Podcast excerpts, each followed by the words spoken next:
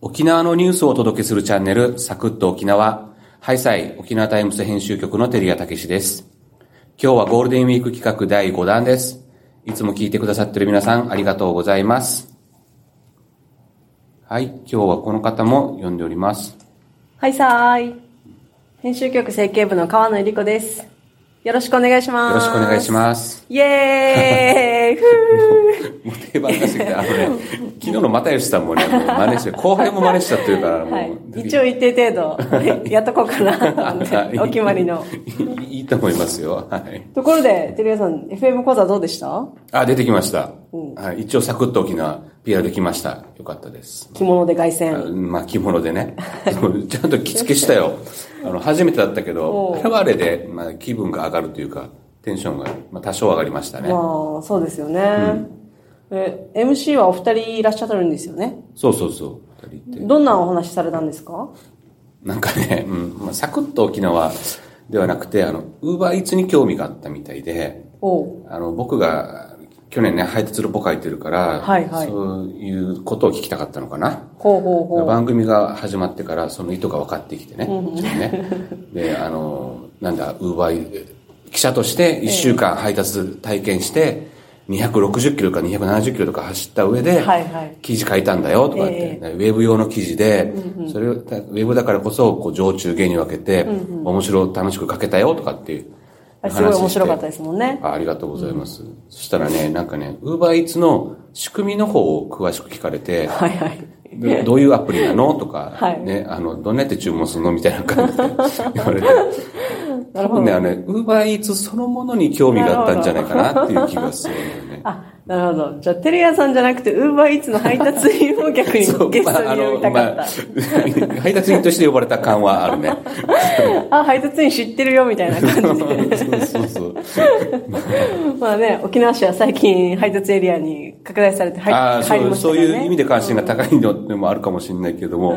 で、番組の人が言ってたのが、注文したら、なんか配達員が少ないらしくて、お店に取りに行ったって言ってて。はいはい。イクアウトではなく、あ、テイクアウト状態ですよね。だからねそうそう、デリバリーされじゃなかったとか言って。だから、ある意味興味があったかもしれな。ないるほど。逆に、ほ普通のそのね、ウーバーはどうなってるの？あみたいなところ見たことないみたいなところなんでしょうね。なるほど はい。でも、大変いい経験でした。出させてくれて、FM, FM 小田さん、ありがとうございました。ありがとうございました。では、テリアさん、今日は何の解説しますか？あはい。今日は沖縄の面白い自動販売機を紹介していきます。はい。では、ウーバーおじさんが解説します。はい。はい。まずは概要を教えてもらいましょう。あの、面白い自動販売機って言ってもですね、いろいろあると思うんですけど、あの、ハイサーイとか、ニヘデビルとか、なんかこう、ご当地の言葉が流れる感じの、あの、自動販売機ですか？あそうね、う内縄口で喋る自販機もあって、それも面白いんですけど、あの、まずはあの、商品が面白い自動販売機で、えっと、焼き芋の自販機です。おー、焼き芋。そうです。ね南城市のはい神谷産業の玉城支店にある自販自動販売機、焼き芋の自動販売機が、1ヶ月に250巻売り上げてるそうなんですね。で、その焼き芋は、あの、障害のある方々が作っていて、まあ、障害者の就労支援にもつながっています。で、全国に20台あるそうで、沖縄では神谷産業が2台を設置しました。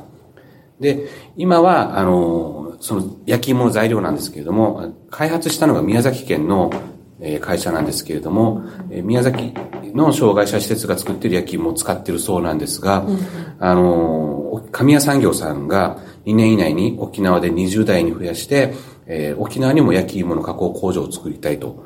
で、まあ、原料も全部沖縄産にして、沖縄の自動販売、焼き芋の自動販売機として売り出したいって言って、あの、神谷代表が意気込んでました。なるほど。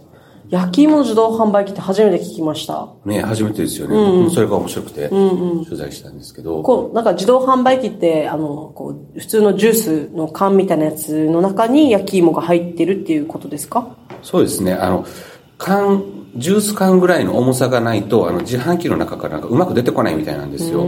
まあ、そういったこととか、あの、保存方法とかですね。なんかいろいろ工夫してるそうで、その宮崎県の会社が特許も取ってるそうです。へで、この、えーっとね、この開発した会社がね、宮崎県のあの不動産業のえー和光産業っていうところなんですけれども、小玉社長っていう方が開発したんですが、もともとはね、小玉社長は、あの、えー障害者の就労支援の一環として、あの自分の畑で、あの、障害者の皆さんと野菜を栽培してたそうなんですね。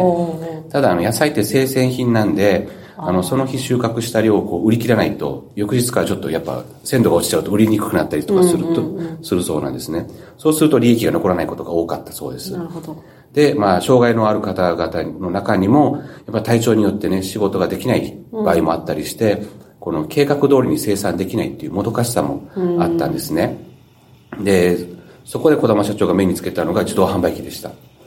で休みなく毎日24時間稼働する自動販売機だと、もうまあ、要はずっと販売してくれるわけですよね。そうですね。そういう、そういう意味では、この人件費もかからないくて、あの、販売コストを抑えられる。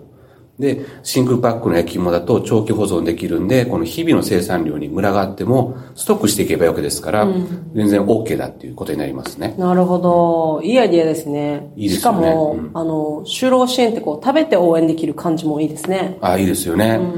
で、あの、2019年に初めてこの焼き芋の自動販売機を宮崎県に設置したんですが、やっぱ売れ行き好調で、多分川野さんと同じような感覚だと思うんですけども、食べながら応援できるっていうのもあって、で、今ではあの全国に25台を設置してるそうです。で、1ヶ月間で5000缶を販売していて、すごい。うん、宮崎県の福祉施設3カ所と協力して、障害者が生産した焼き芋を、えー原料として売り出しています。で、沖縄では2020年の1月に神谷産業の卵すくし店に1台目を設置しました。で、まあね、南城市なんで、そうですよね。那覇のような市街地ではなくて、あの人通りが多くないんですけれども、1ヶ月間に250缶っていうのはやっぱ売り上げとしては多い方だと。ね。すごいですね。神谷産業の社長さんも手応えを感じているそうです。で、えー冷やし焼き芋も人気で、夏場でも売り上げは安定しているそうで、まあ夏場ね、暖かい焼き芋、やっぱちょっと売れ行きが良くないそうなんですけども、冷えてる方も売れていくということで、で、えっ、と、神谷代表が焼き芋の加工工場の整備を視野に入れて、2年以内で20台設置したいと意気込んでます。へー冷たい焼き芋、冷やし焼き芋があるわけですねそうそう冷やし。へーなんか、食べたことないというか、まあね、そのイメージがつかないんですけど、味はどうだったんですか？僕はですね、温かいのしか食べてないんですよ。でも甘くて美味しかったですよ。取材不足ですね。そう、ちょっとね、挑戦する勇気がね、足りなかちょっとね、ったです、ね。守りに入ったわけですね。そう。か神谷さんは冷たいの勧めてましたけど。そうですね。やっぱでも沖縄だとね、夏の方が長いじゃないですか。そうそうだから冷たいのをね、食べてみたいと思うん、いますね。結構売れてるって言ってました。で、あの、調べてみると、沖縄っていろんな自動販売機あるんですよ。まあ、生卵とかっていうのはね、結構あちこちにあっあそうですて、ねタイムスの記事でも何回か取り上げられてるんですけど、ね、あれ最近はあれじゃないですか。あの、かぼちゃプリンの自動販売機が出て、それがもうすごい人気って記事もありましたよね。あそうそうそう。うん載ってました。東村の方で人気カフェがプリンをこうかいつでも買えるようにしてるよっていう話がありましたね。そうで。ピザもあるんですよ。ピザ、そうですピザ？はい。はい2回聞いた？そうです。あの、冷凍のピザをストックして、はいオーブンで焼く仕組みで、居酒屋の、あ足取りとか伝助商店とかっていう、知ってますえー運営している田中商店のグループ会社になるあたりという会社が運営してます。まあ、広島の会社が作ったあの自動販売機を、が、あを取り入れてるんですけれども、沖縄ではあたりが、えー昨年9月に糸満市に設置したんですけれども、あの、沖縄って、やっぱ湿度が高いもんですから、あの、ピザの入れる段ボールの箱、はいはい。箱がしなってしまうんですって。ああ、湿気で。うん、そうそうそう。で、徐々に曲がってしまって、自販機の中で詰まって動かなくなってしまうっていう。まあ、しょっちゅうエラーになって、なるほど。何度も試行錯誤して、今年に入ってそういうエラーが少なくなってきたんで、この本格的に台数を増やしていこうかなっていう話してました。でやっぱ面白いと思うんですよね。こういう黒話って大好きなんですよ、僕。なんまあ、僕自身も苦労が多いからなんでしょうね。でそういう意味では、まあ、あたりの社長と田中さんっていうんですけど、結構盛り上がって取材してました。テレアさんの黒話はどうでもいいんですけど、でもやっぱりまあね、あの、先ほどの神谷さんの時もそうでしたし、今回のあたりさんも、あの、全国の企業とのコラボというか、まあいろいろこう試行錯誤してできた販売機っていうのが結構多いんですね。そうなんです。で、このあたりさんが面白いのが、自販機だけの無人の居酒屋を沖縄市に開いてるんですよ。ほピザの自販機もそうなんですけど、あの、コロナ前って、あの、好景気だったじゃないですか。はいはいで、どの企業もこの従業員の確保に悩んでた悩んんでね。ですました。で、田中社長の面白いところが、この人手不足の中、人材確保に力点を置かずに、人手をかけずに売り上げを伸ばす方法を考えてたところなんですねあ。まあ多分採用は頑張ってたと思うんですけれども、そういった違う着眼点の発想を持ってて、それを実行したっていうところがまた面白いと思います。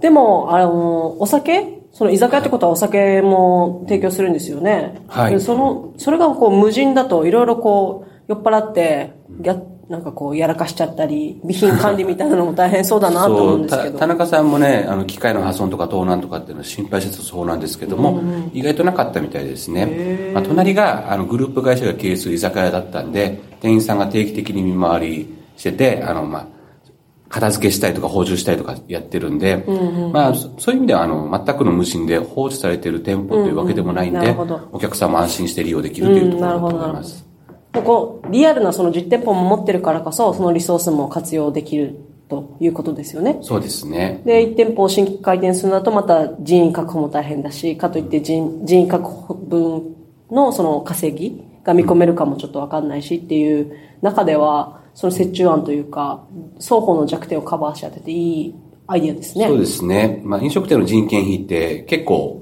重いんですけども、経費としてはですね。自販機の店舗ってそれがないんで、利益率が相当良くなってるそうです。まあ、それをまた値段に還元して、お客さんに還元しているというところだそうです。えーで、そういう意味では、まあ、あの全体に通してみるとですね、障害者の就労支援とかですね、人手不足の解決とかっていうのに、自動販売機器を使ってるっていうところがまた面白いなと思ってですね、まあ、最近やたらと DX とかって言われて IT だみたいな感じなんですけども、そういったもう既存のものを使って、まあ、創意工夫で乗り越えてきたっていうところが面白いなと思って取材してみました。なるほど。面白いですね。うん、やっぱりね、取材した皆さんにやっぱ最初からあのうまくいったわけじゃなくて、かなりあの苦労されて試行錯誤を繰り返した中でやっていってるんで、まあもうやっぱ僕も苦労が多いんで 応援したいなという思いますし、あのコロナ後にはぜひ花開いてほしいなと思っております。すね。引き続き注目してみたいと思います。はい、ありがとうございます。はい、エンディングです。はい。お疲れ様でした。ありがとうございました。あの、自動販売機っていうとなんとなくこう、ジュース、飲み物っていうイメージが強いんですけど、まああの、最近はコンビニなどの店舗も増えてる中で、自動販売機で売る商品っていうのが進化してるなぁと、すごいなぁというふうに今、改めてまた興味が湧きました。素晴らしいコメントですね。なんか今日調子いいですね。でしょ？ドヤ顔になってないですか？大丈夫ですか？でしょ？でしょって。いやいや、でも、あの、焼き芋自動販売機は、まあ、南城市、で、ピザは糸満市、はいで、えっと、無人の居酒屋は沖縄市と。そうです、そうです。で、それぞれの地域でそういうチャレンジをしているというのはまた、すごいなと思いました。なるほど。今度買いに行ってみようかなと思いました。ありがとうございます。やっぱ今日絶好調ですね。はい。ゴールデンウィークも後半に突突入しました。リスナーの皆さんいかがお過ごしでしょうか、えー残り2日も楽しんでいただければと思います。サクッと沖縄の経済ニュース深掘りの連続配信も後に変わります。お聞きいただけると嬉しいです。よろしくお願いします。はい、今日もありがとうございましたフェ。ニフェーデンビタン。また聞いてくださいね。またんちちみそうりよ